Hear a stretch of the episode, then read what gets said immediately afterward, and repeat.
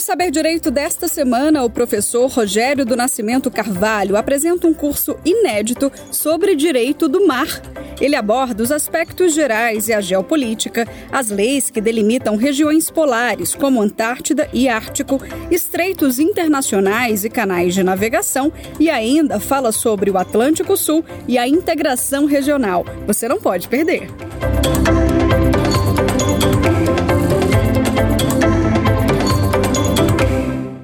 Olá, hoje estamos na nossa quinta aula de Direito do Mar, aqui no programa Saber Direito da TV Justiça, na qual nós vamos tratar do Atlântico Sul e de sua integração regional.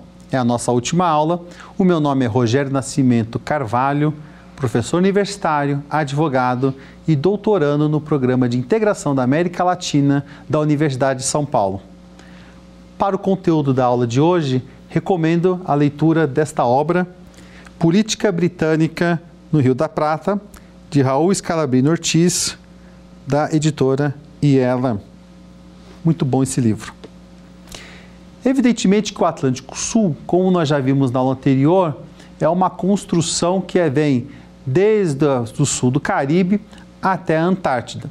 E como fazer a sua integração regional, tendo os diversos problemas já apontados em aulas anteriores, que diz respeito a presença de potências extras regionais na região, bem como a dificuldade dos países de poder fazer a integração.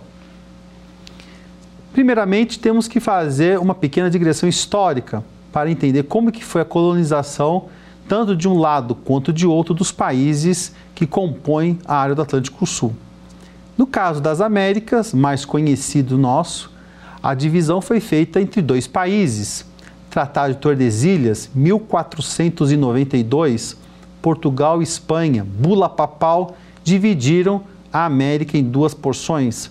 A porção portuguesa, que hoje conhecemos como Brasil, mas que teve todo o trabalho de expansão territorial, que abarca a Amazônia, parte aqui do centro-oeste e também é, do sudeste do país.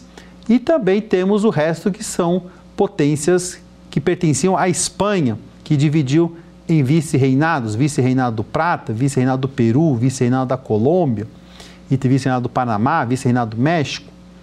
E quando nós olhamos o continente africano, que a princípio seria todo português pelo Tratado de Tordesilhas, mas que também teve influência belga, teve influência holandesa, influência inglesa. Por isso essa multiplicidade também dessas línguas oficiais que esses países vão ter. Estes dois, esses dois tipos de colonização que houveram entre os países, têm em comum um grande viés. Ambos foram com o viés exploratório, né? tanto na questão da América Latina, como também da África. Isso faz com que aquelas tradições dos países metrópole eh, sejam, de certa forma, absolvidas pelas colônias. O mais importante nesse momento é tentar entender como é que foi a construção desses países e de que forma eles podem ou não conversar visando uma integração regional, não só a nível continental, mas também com o aspecto da, do bioceânico, né, do, do, a ligação dos dois oceanos para ligar esses continentes. No caso da América, América Latina, Portugal e Espanha é mais fácil de compreender. Por quê? Houve um processo de decadência das potências, um processo de independência que, na maioria dos países, neste século vai completar 200 anos. Alguns já completaram, outros estão em vias de completar, como, por exemplo, é o caso do Brasil. Já no caso da África, esse processo de independência ele leva mais tempo. Muitas nações vão conseguir o seu processo de independência apenas depois do final da Segunda Guerra Mundial. Então, estamos tratando de nações mais jovens, nações ainda que tinham muito aspecto tribal e que ainda têm uma certa dificuldade de construir uma identidade nacional. Essa construção da identidade nacional, que também é muito diferente nas Américas, promove o que nós temos de integração. A dificuldade de integração também ocorre de uma dificuldade da sedimentação de uma identidade nacional sem identidade nacional, é muito difícil você ter interesses para poder unir com outras nações ou com outros povos. mas isso não impede que possa construir processos de integração entre os demais povos. O que o direito e a cooperação podem fazer para melhorar este processo? É evidente que nós temos diante de uma dicotomia muito diferente do que nós já vimos em outros processos regionais, como, por exemplo, a União Europeia, que ela nasce da dificuldade dos países do pós-Segunda Guerra Mundial, onde você envolve inimigos históricos que vão se unir para dar uma, uma, visão de mercado, uma resposta às potências, no caso, Estados Unidos, então União Soviética e agora a China. Mas no caso da América Latina, processos regionais de integração, eles têm dificuldade de prosperar. É, no caso mais específico da América Latina, esse que nós vamos tratar com maior profundidade, o Mercosul que deixa é, sempre está com vários problemas para poder ter essa integração, mas também temos o Pacto Andino, também que poderia trazer melhores resultados, ou seja, poderíamos ter um processo de integração latino-americana de um continente como um todo, para poder fazer mais força e de poder ter maior poder de voz na comunidade internacional. O que se percebe diante de toda essa narrativa é que a construção ela só é eficaz quando os países realmente se unem em torno de um bem comum, quando os países têm essa possibilidade de unir interesses comuns e desinteresse comum transformar no interesse coletivo. O processo de integração na América Latina, ele é complexo porque envolve diversos interesses e também porque diversas potências estão coligadas com alguns países. E notadamente, por exemplo, a Venezuela muito próxima da Rússia e da China, a Colômbia muito próxima dos Estados Unidos, impede de certa forma a integração desses dois países, quando na verdade deveria ser o contrário. Ou seja, os países deveriam vencer esses obstáculos para poder abraçar uma integração verdadeiramente e regionalmente forte para poder impedir exatamente esse ditame dos interesses de outras potências que não estão adequadas à nossa realidade e, portanto, não presumem que a união dos povos latino-americanos possa ser melhor para toda a questão política local.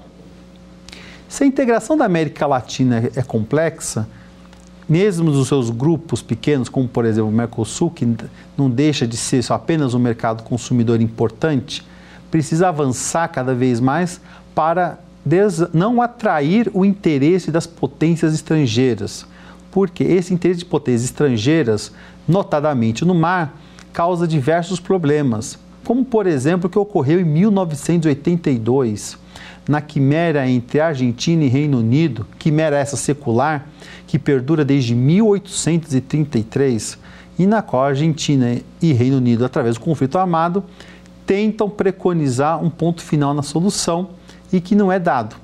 Esse conflito foi vencido pelos britânicos com um grande apoio dos Estados Unidos e da Comunidade Econômica Europeia, a então União Europeia da época, para poder fazer com que haja o maior obstáculo ainda à integração latino-americana. Este conflito ocorre em 1982 e é evidente que tem um ditame de trazer à baila a questão extra-regional à questão da integração da América Latina, que é o grande problema que se vive até hoje naquela região, porque você não tem uma solução definitiva para a questão, as duas nações não conseguem sentar para poder negociar, que inclusive foi objeto de demanda do Conselho de Segurança das Nações Unidas em resolução de 1982 não consegue avançar, só que temos que ter em mente que as potências centrais, elas têm o poder de veto nas Nações Unidas. E quais são as potências centrais que têm poder de veto nas Nações Unidas? São as nações que venceram a Segunda Guerra Mundial, ou seja, Estados Unidos da América, União Soviética, hoje representada pela Rússia após a quebra da União Soviética em 1991, a França a Inglaterra, Reino Unido e a China. Então, veja, se um dos países que está no conflito, ele tem o poder de veto nas Nações Unidas, evidentemente que qualquer resolução que trabalhe contra os seus interesses não irá passar, porque estes países que têm poder de veto, eles apenas podem vetar, mesmo que todos os outros votem favoravelmente.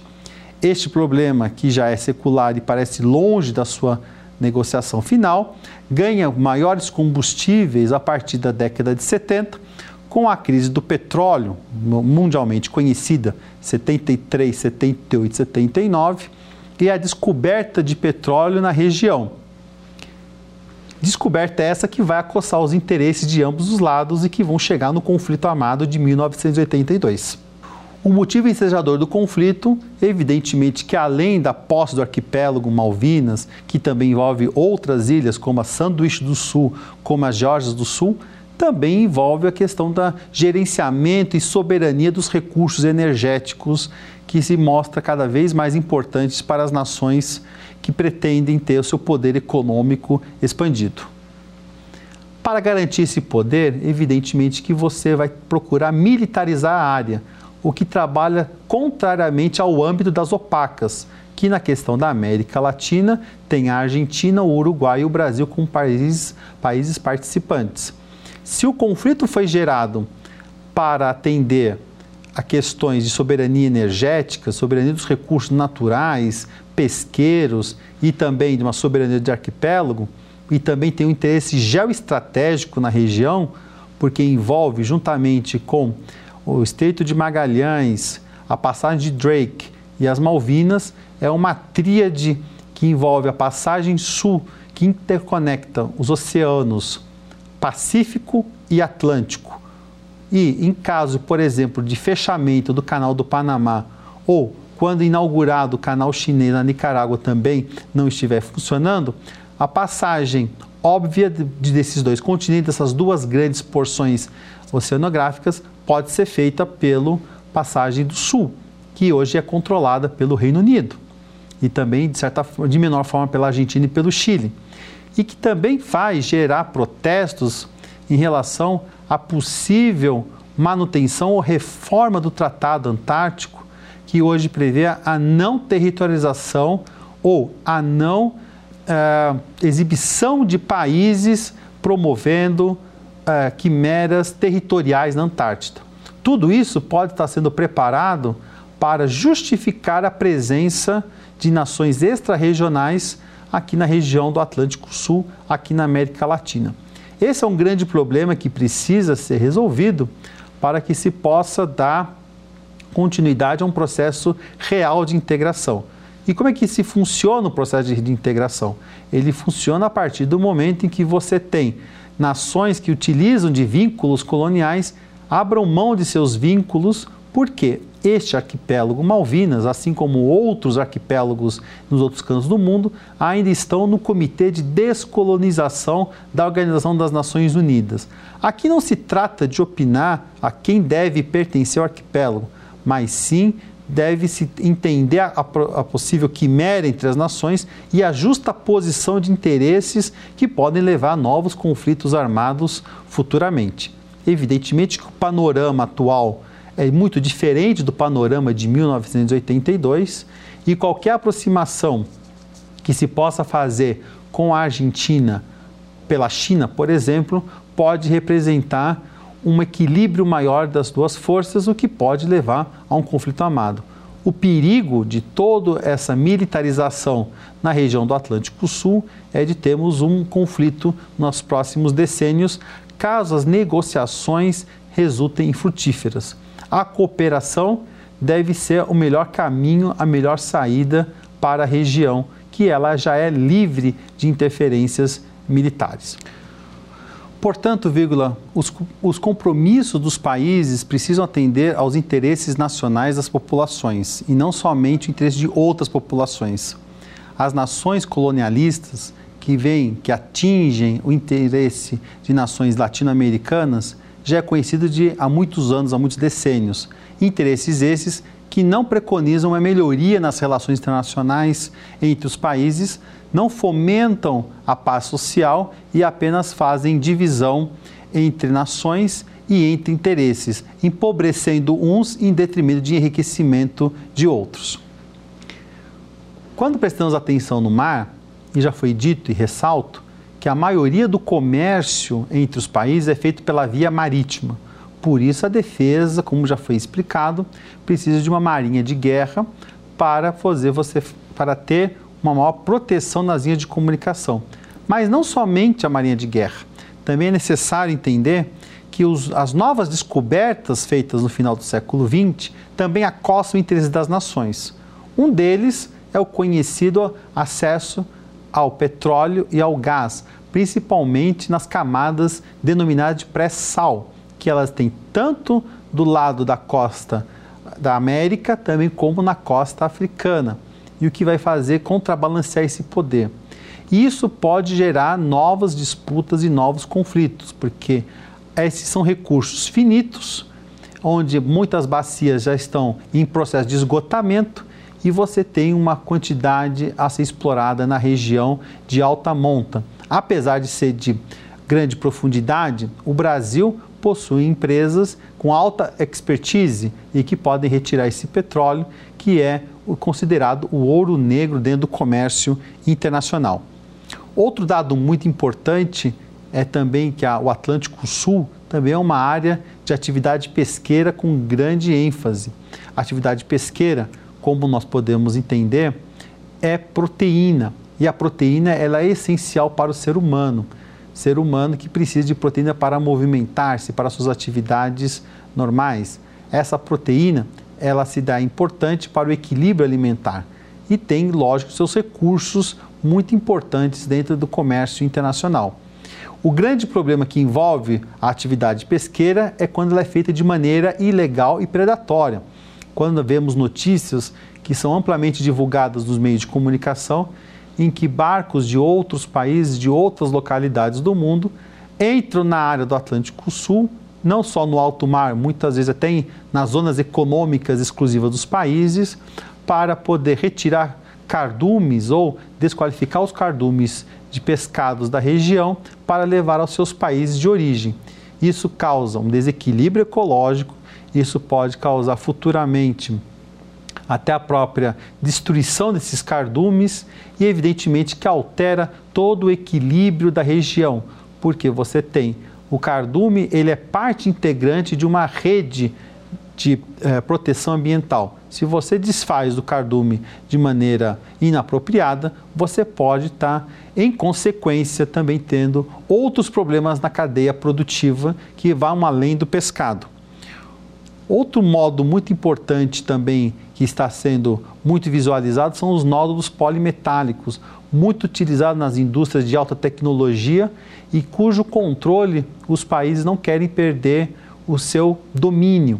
Evidentemente que se você tem na região toda essa possibilidade, não só de bauxita, granito, ouro, você também tem outros nódulos que possam ser importantes para a indústria. É importante salientar que a presença do Brasil nessa seara, nessa cotenda geopolítica, nem sempre é de tentar trazer o conflito, mas sim trazer a pacificação e a harmonização entre as nações. Como nós já vimos em aula passada, a Amazônia Azul, dentro do espaço marítimo brasileiro, que está encruscado no Oceano Atlântico, é de vital importância para o país, onde dá 95% do comércio brasileiro dá pelo mar, se dá pelo mar. Dessa, dessa forma, é importante para o país que a região não esteja em ebulição, não esteja, não tenha conflito e não possa ser motivo de novos conflitos para os próximos séculos, o que pode protagonizar problemas no nosso comércio interno.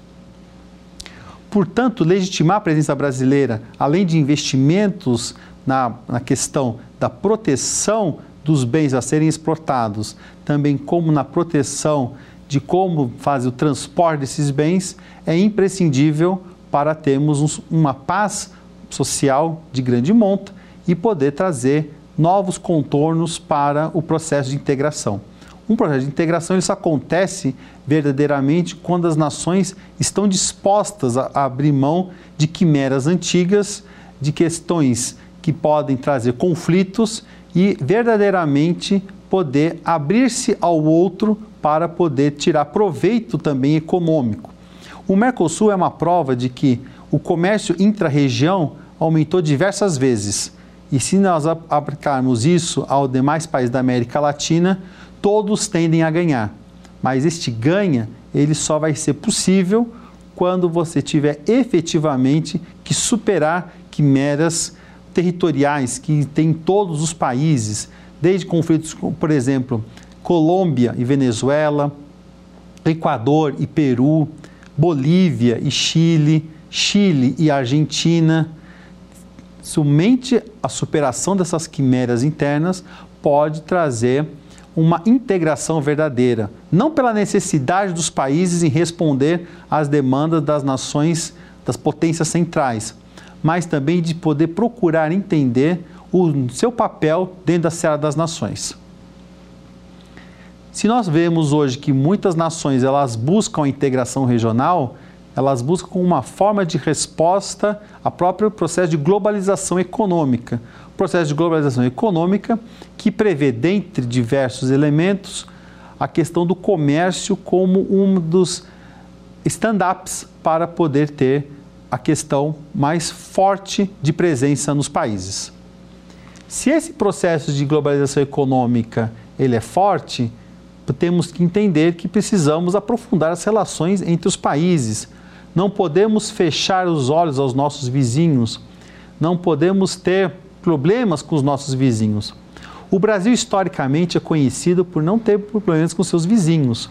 Os problemas de fronteira com o Brasil, salvo poucas exceções, foi feito tudo pelo método da negociação direta. Aí está, por exemplo, o Barão do Rio Branco, considerado o pai da diplomacia, que resolveu muitos dos nossos problemas fronteiriços com negociações diretas, sendo poucas vezes levado à arbitragem. E dessa forma, o Brasil é considerado um modelo de exemplo dentro da seara internacional das nações.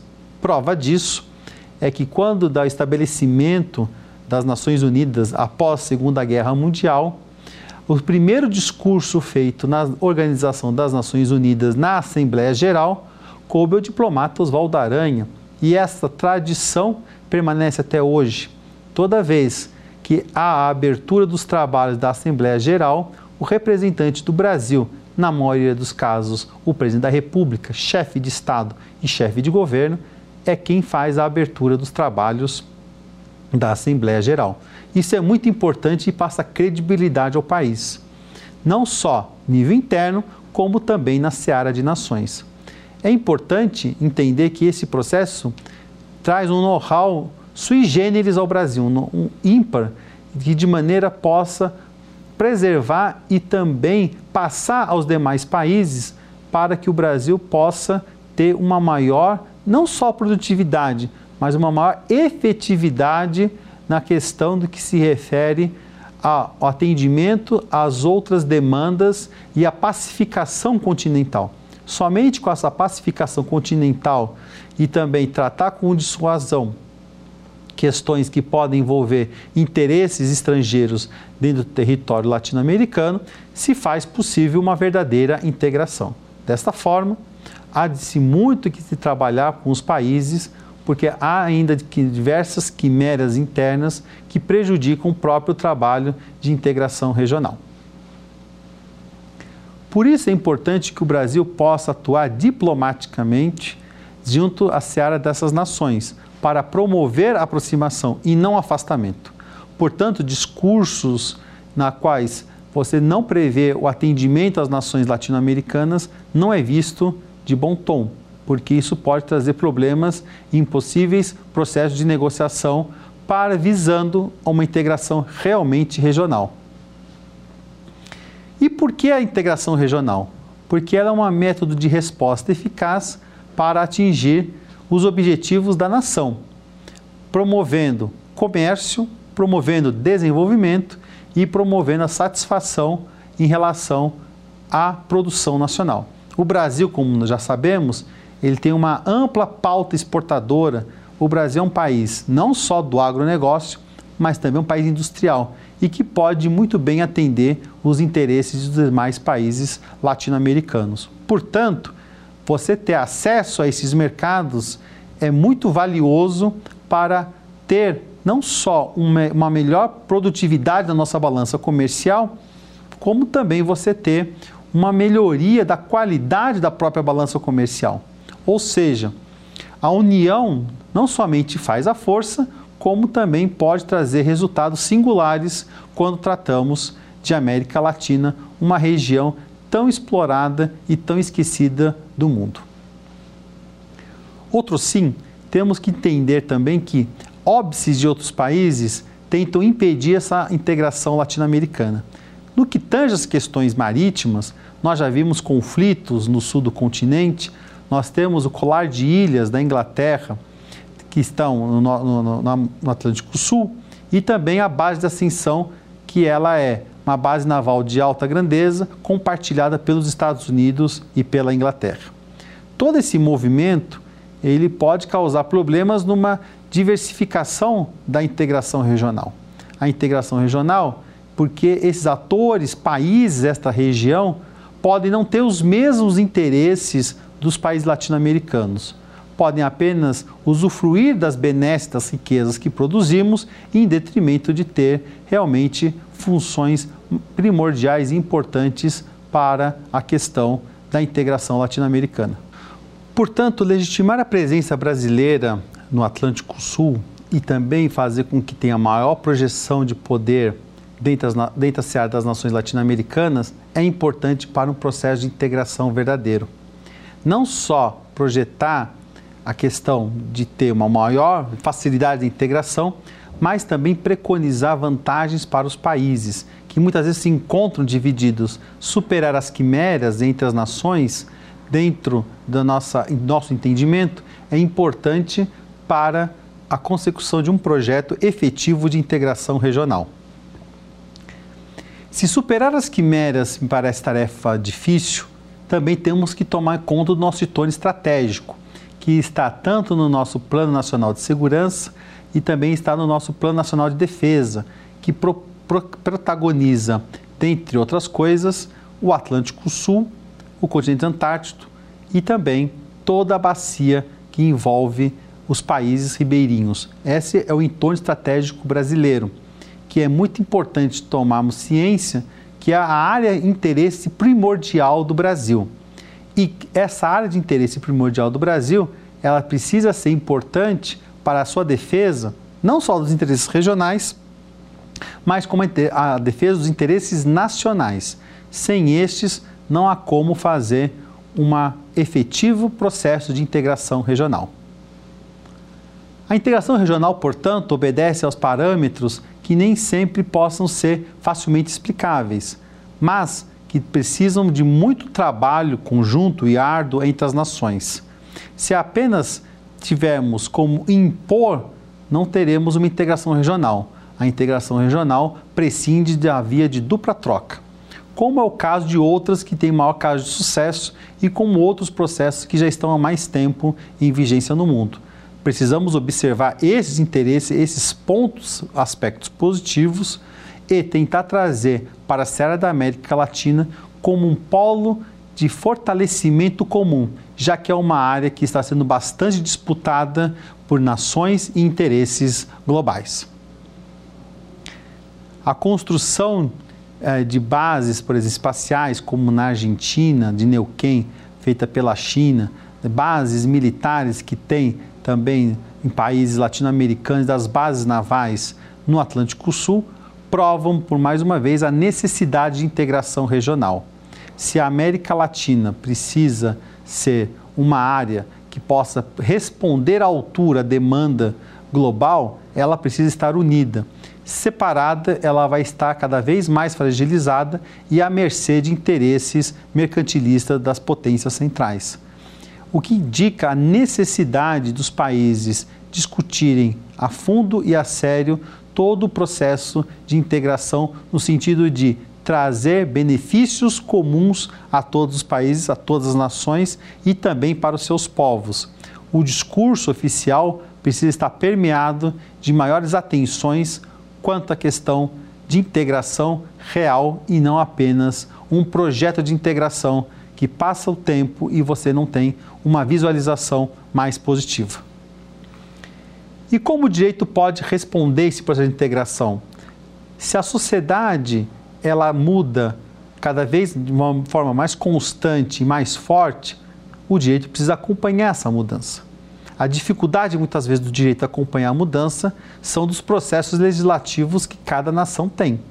E é evidente que, quanto a isso, cada um tem o seu processo interno de mudança de composição legislativa.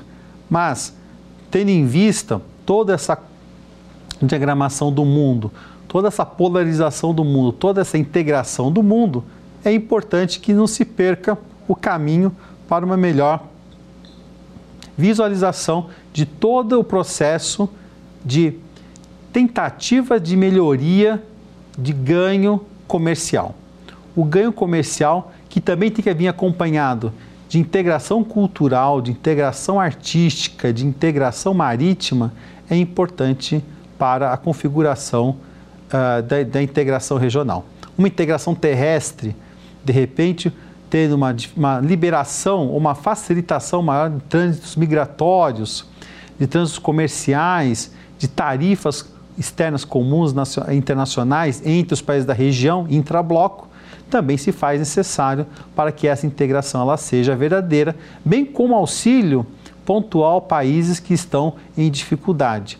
Você não pode promover ilhas de prosperidade em detrimento de exploração de muitos países e muitas regiões que é o caso mais constante dentro da América Latina da América do Sul.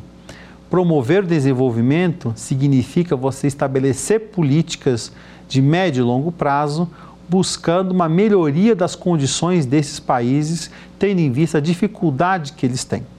Se a maioria dos países, ou em sua grande parte, já possui 200 anos de independência, em muitos deles a pobreza ainda se apresenta num grau muito elevado mas essa pobreza muitas vezes está coligada a uma alta potencialidade de recursos minerais, notadamente petróleo, gás natural ou demais recursos que não justificaria a pobreza dessas nações. Mas como se trata de muitas vezes assinaturas de contratos é, de maneira onerosa ou pesadamente onerosa essas nações, elas se veem reféns do cumprimento de contratos que no direito internacional é muito importante. Só que é importante o cumprimento do contrato, mas a forma de cumprimento que não condiz à realidade porque oprime estas nações. Evidentemente que esse é o quadro que nós temos em alguns países do mundo, em especial em muitos da América Latina. Em especial na América do Sul, temos países com um grande potencial energético que não conseguem traduzir esse seu potencial uma melhoria da qualidade do povo, do seu povo. E evidentemente que também passa para os demais da região. Portanto, você ter um processo verdadeiramente de integração regional é muito importante para você é, zerar ou diminuir essa dependência desses contratos. Os países unidos eles podem responder melhor essas demandas e no que tange ao direito do mar, você tem toda uma questão de que precisa dissuadir interesses de potências extra-regionais. É muito importante elencar que essas potências elas não têm o viés de trabalhar com os países da América Latina, e sim com os seus interesses.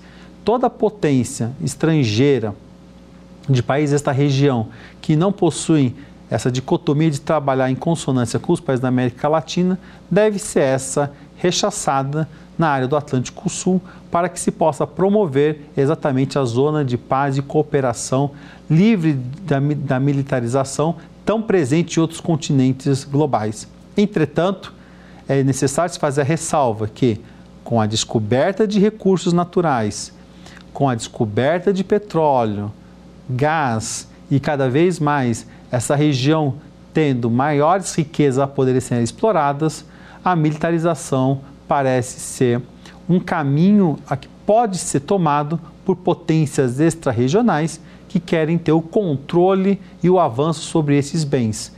E isso não vai ser interessante para a América Latina, porque nós não estamos preparados para responder essas demandas. Não temos uma preparação para poder enfrentar esses países. Portanto, podemos ficar ainda mais reféns, ainda mais dependentes fora os empréstimos onerosos que já nos impuseram há muitos anos. Todo o processo de integração também pressupõe a estabelecimento de vínculos comerciais entre as nações. Se nós temos como premissa que o comércio marítimo, que a, a questão marítima é muito presente pelo comércio, os países também precisam ter estabelecer vínculos comerciais. Se os países não têm vínculos comerciais ou a ausência de vínculos comerciais fortes, evidentemente que não há de se falar em processo de integração. Para um processo de integração mais presente e mais forte, mais sólido, precisamos também ter uma conotação de maior comércio intrarregional. E isso também depende de um investimento de infraestrutura entre os países da região. Se não há uma infraestrutura consolidada, o comércio pode ser prejudicado e assim haver um desvio de comércio para terceiros países, notadamente as potências centrais. Atualmente, um dos grandes países que tem grande influência nos vínculos comerciais com os países da América Latina é a China. Notadamente, a China é o maior parceiro comercial do Brasil, bem como com demais países da América Latina. Essa correlação ela precisa uh, se ampliar para também permitir que outros países da América Latina possam ter uma maior influência dentro do comércio brasileiro, bem como o Brasil também se fazer mais presente no comércio dos países da região. Dessa forma, pode-se sim pensar no maior longo prazo em um processo de integração sólido, onde há realmente um vínculo comercial, um vínculo econômico, um vínculo cultural entre as nações. Da mesma forma também que precisa ampliar um maior conhecimento dos nossos vizinhos, notadamente Argentina, Paraguai e Uruguai, que nós somos sócios do Mercosul. Somente dessa forma é o caminho mais seguro visando uma integração regional e verdadeira. É necessário também maiores programas de estudos nas universidades preconizando a integração latino-americana. Não só o Brasil, como, por exemplo, temos uma universidade específica como a UNILA, como também programas como a Universidade de São Paulo, de programa de integração da América Latina. Mas isso precisa também se expandir cada vez mais e também ter correlação com os demais países. Dessa forma, você estabelece pontos de contato cada vez maior, sendo que esses pontos vão ser fundamentais para criar uma consciência evidentemente regional latino-americana. E somente com essa consciência forte pelo âmbito cultural, você pode pensar numa integração regional mais forte, mais precisa e mais concisa. No que tange a valores referentes ao direito do mar, as interferências para os óbices, obstáculos, está evidentemente nas nossas instalações. E não só do Brasil, como também de demais países, que precisam ser fortalecidas para permitir o afluxo e o comércio. Então, maiores portos, com maior capacidade, transporte, segurança jurídica também se faz presente no processo de integração. Muito é necessário se fazer para pensar na integração. Precisa se fazer um trabalho de base para poder chegar ao topo. Você não pode partir do topo para tentar fazer a base. Então, um processo verdadeiramente legítimo, regional, latino-americano, parte de uma premissa que tem como pano de fundo a melhoria das relações internacionais entre os países da América Latina, a superação de quimera fronteiriça de países, o desenvolvimento sincero de comércio com criação de vínculos comerciais com a região. Você ter maior intercâmbio, por exemplo, de estudantes, maior intercâmbio de pessoas, facilitações migratórias, para que você possa ter, evidentemente, uma questão mais importante da América Latina em primeiro plano. A América Latina precisa conhecer-se melhor. Sem este conhecimento, você tem, evidentemente, problemas quanto ao processo de integração. É muito mais fácil o brasileiro conhecer países europeus ou os Estados Unidos da América do que conhecer países vizinhos. Isso não traz benefícios em relação à questão de integração. Uma integração ela prescinde de maior conhecimento, ela depende de uma maior movimentação de pessoas interzona. Se facilitar esse comércio é também um ponto importante na integração, também você abrir espaço para pesquisas científicas conjuntas, pesquisas marítimas conjuntas, também é importante para poder fazer a integração virar realidade. Se a infraestrutura é precária, precisa-se desenvolver a infraestrutura para que essa integração ela possa virar realidade. Esta realidade ela precisa de muito trabalho e de muito investimento externo e dessa forma trazer não só capital privado, também como capital de outros de outras nações, para poder concretizar o sonho latino-americano de integração. O desenvolvimento da integração latino-americana está incrustado na Constituição Federal. Ou seja, já é um objetivo que é perseguido pelo Estado brasileiro, como também por outros estados vizinhos. Só precisa ser colocado em prática para que estas palavras tornem-se ações efetivas e dessas ações efetivas possa trazer, corroborar com a melhoria da qualidade de todos nós cidadãos da região. Não há o porquê de você não postergar esse prazo cada vez mais por interferência das potências extra-regionais que ocupam os espaços não só dentro do continente, também como os espaços marítimos e que possam fazer com que estes espaços sejam cada vez mais complexos, mais difíceis e que os óbices, que aparentemente fáceis, tornam-se de difícil transposição. Desta forma, podemos entender que a integração latino-americana depende não só da vontade, mas da ação conjunta de governos que também têm no seu espaço marítimo a defesa de sua soberania nacional.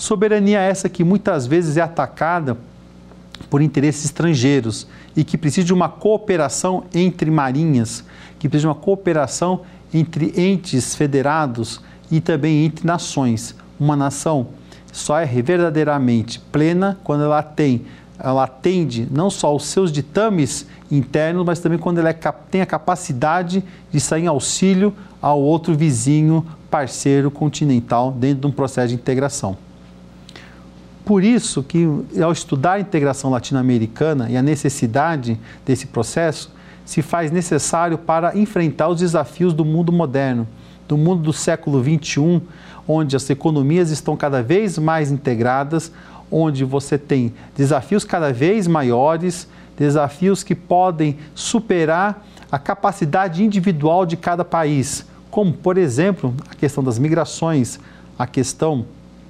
das, mudanças climáticas, dos desastres naturais e que muitos deles ocorrem através dos mares dos oceanos. A própria pirataria, que prejudica o comércio entre as nações, também precisa ser respondido por autoridades constituídas e autoridades que possam trocar informações em tempo real. A questão da cooperação se faz importante também num processo real de integração e não num processo onde eu tenho a informação e não a reparto com os demais países. Isso é prejudicial para qualquer nação e prejudicial para o desenvolvimento de integração real e sincera.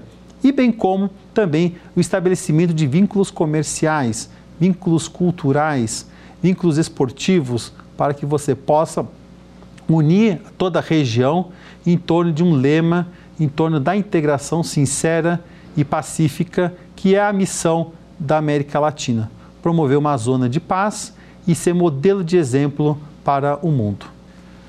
Cabe o Brasil, maior país da América Latina e o maior país da América do Sul, liderar esse processo. Ele lidera esse processo pela expertise que tem, pela sua força interna, pela sua força do mercado consumidor e também liderar a questão econômica dentro da região. O poder de voz do Brasil é muito importante para que esse processo possa sair. Evidentemente que há as disputas políticas, que elas precisam ser equacionadas no seu devido momento entre as nações. Nem todos temos na mesmo uniforme, no mesmo desejo de poder ter a América Latina unida no aspecto político mas precisamos entender que não é só o aspecto político que pode funcionar nessa área. Também tem o aspecto econômico, o aspecto social e a grande resposta que tem que ser dada para enfrentar os desafios do mundo, notadamente do século XXI. Portanto, se você entender que a América Latina é um país de dimensões continentais, se você entender que os recursos naturais da América Latina estão sendo cada vez mais vistos pelas potências centrais, todos nós vamos entender melhor a necessidade de defesa desses interesses como apenas um só e não apenas parcelados em diversos países. Isso prejudica a luta pela consecução das defesas dos interesses nacionais, bem como a luta pela extração desses interesses, que pode ter, ser prejudicada pela força ou pelo desnível de forças, correlação de forças entre países individualmente da região e entre potências centrais. Portanto, se faz necessário uma integração real, séria e digna para que a América Latina possa também fazer maior parte dentro da seara global, dentro do comércio internacional, possa promover desenvolvimento, desenvolver infraestrutura e assim o mar ajuda, tendo em vista que é pelo mar que sai muitos dos nossos produtos e na maioria dos países, 95% do comércio mundial trafega por vias marítimas. Então precisamos melhorar a infraestrutura regional, promover e fomentar comércio para poder responder melhor e sair de patamares pífios do comércio internacional e termos uma melhor quantidade e uma melhor qualidade do comércio intrarregional e também para os, para os países do globo. Somente dessa forma poderemos responder melhor às defesas dos interesses das nossas nações individuais e que possam fazer um bloco de interesse regional para impedir a presença de países extra-região que apenas têm uma conotação de exploração na região. Agora nós vamos passar com o final da aula para o nosso quiz. Primeira questão. Conflito ocorrido em 1982 no Atlântico Sul envolveu Argentina e Reino Unido pela soberania de qual arquipélago? Alternativa A: Açores. Alternativa B: Malvinas. Alternativa C: Madeira. Alternativa D: Fiji. Vamos à resposta correta? Alternativa B: Malvinas. Lembrando que muitas vezes na literatura vai aparecer como arquipélago Malvinas para os países de fala hispana e muitas vezes Ilhas Falkland para os países de fala britânica. Mas a ONU considera Falkland Malvinas de promovendo a questão desse entrave colonial que tem na região e essa disputa ainda não resolvida. Aqui optamos por Malvinas. Próxima questão.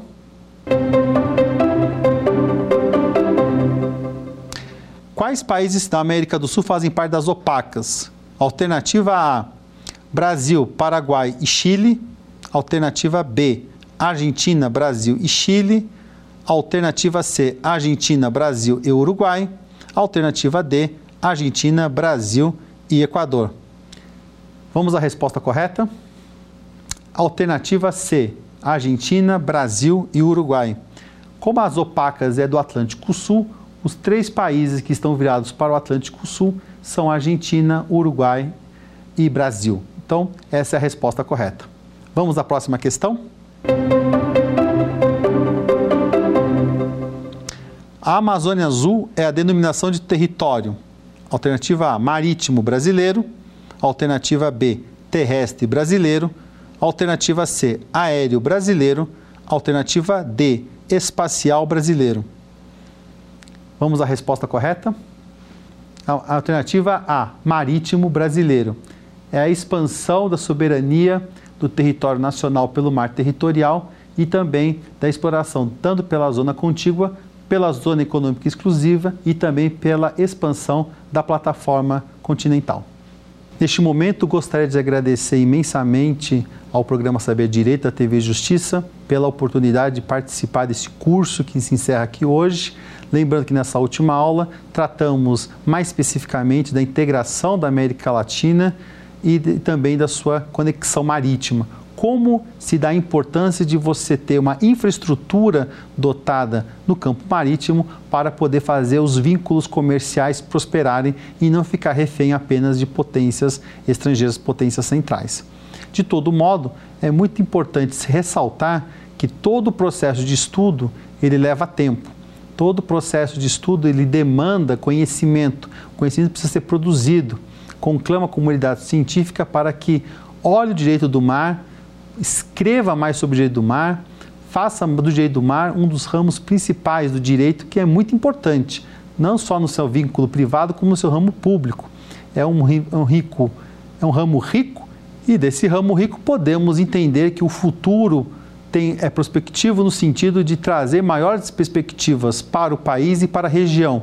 Contudo, temos que entender que a necessidade de investimentos perenes não podem ser cortados, bem como fazer com que todos os países também tenham uma consciência marítima, não só da preservação ambiental, não só da extração de minérios ou de nódulos polimetálicos ou de petróleo ou de gás, mas também que possa servir como elemento integrador de povos. É muito importante, o mar não separa, o mar ajunta o mar ele não tem uma conotação de diferenciar pessoas, diferenciar países, ele aproxima. É essa aproximação que nós precisamos ter para promover a paz social, para promover uma vida em comunidade e promover a riqueza das nações e a riqueza de seus povos, para que assim possamos vencer os obstáculos perenes nas nossas economias nacionais.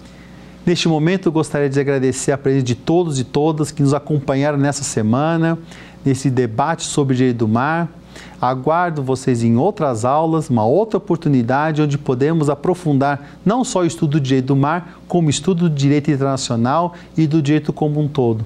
Muito obrigado, até logo a todos e todas, um forte abraço e mantenham-se protegidos dar alguma sugestão de tema para os cursos do Saber Direito? Então mande um e-mail para a gente, saberdireito.stf.jus.br ou entre em contato pelo WhatsApp. O número é esse que aparece na sua tela. Você também pode estudar pela internet. Acesse nosso site tvjustiça.jus.br ou pode rever as aulas no canal do YouTube TV Justiça Oficial.